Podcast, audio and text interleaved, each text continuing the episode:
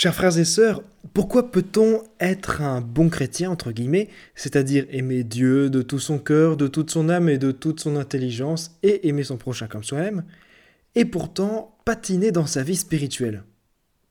Vous savez, il y a un moment où c'est linéaire, bien réglé, on a les bons outils, aucun signe de problème ou de lassitude, tout va bien, et pourtant il manque d'un petit quelque chose qu'on n'arrive pas à définir. Que se passe-t-il? Ce petit quelque chose, ça s'appelle la folie. Il suffit d'en avoir une petite dose pour que tout change, comme une pincée de sel peut relever tout un plat et lui faire ressortir ses arômes et ses saveurs.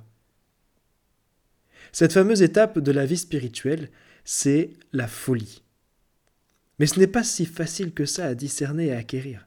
Alors je vous propose trois moyens concrets pour remettre un peu de folie dans la vie. Premièrement, changer son rapport au temps.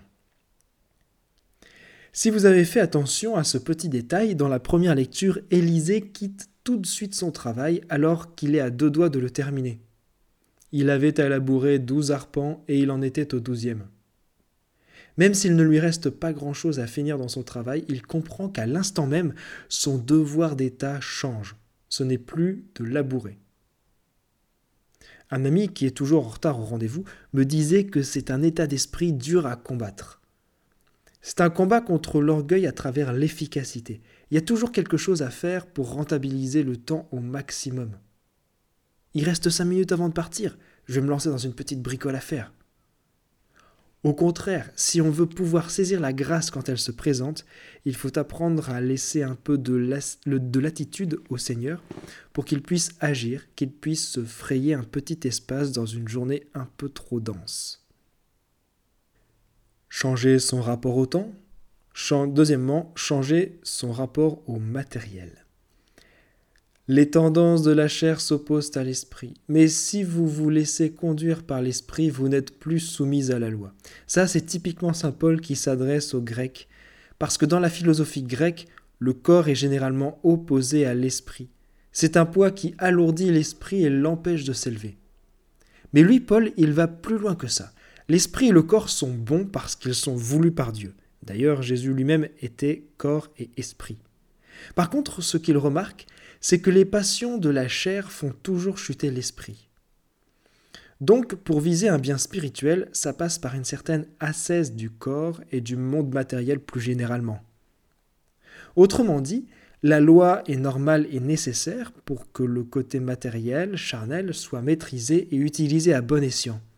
Et l'étape d'après, c'est de se laisser pétrir non plus par la loi, mais par l'Esprit, par l'Esprit Saint, pour désirer et cultiver les biens spirituels.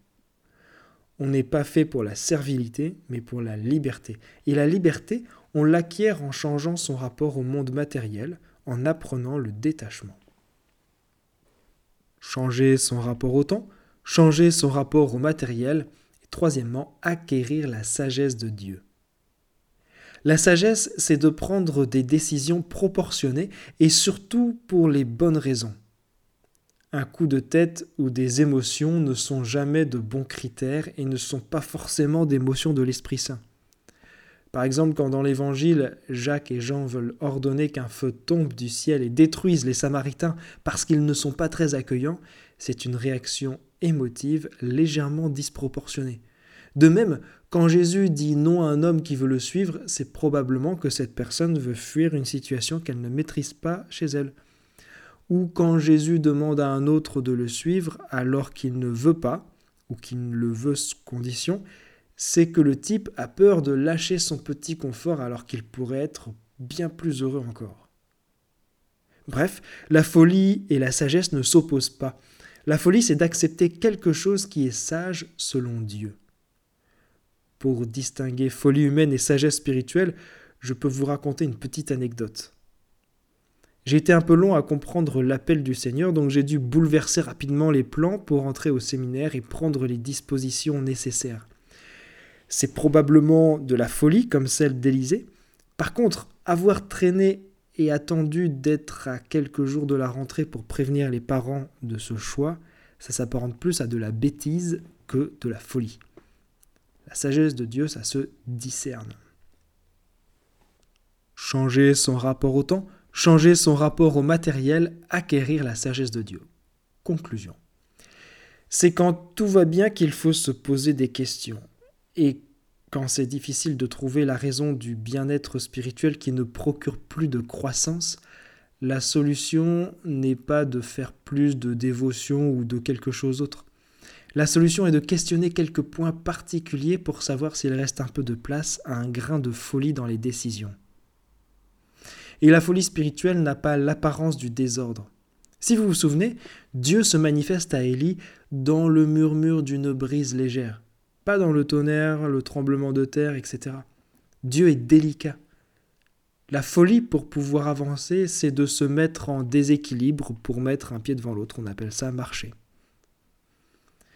À travers les trois points que j'ai suggérés, il est question de rapport au monde.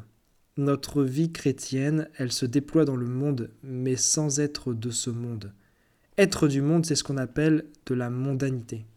C'est le lieu de la performance, de la compétition, de l'autoréférencement. Dieu est venu dans ce monde pour l'aimer et pour l'élever. C'est aussi notre vocation. Alors, pour l'accomplir, pour devenir des saints dans ces conditions, il nous faut bien un peu de folie. Seigneur, donne-nous des fous Donne-nous des saints et surtout, choisis-les parmi nous. Amen.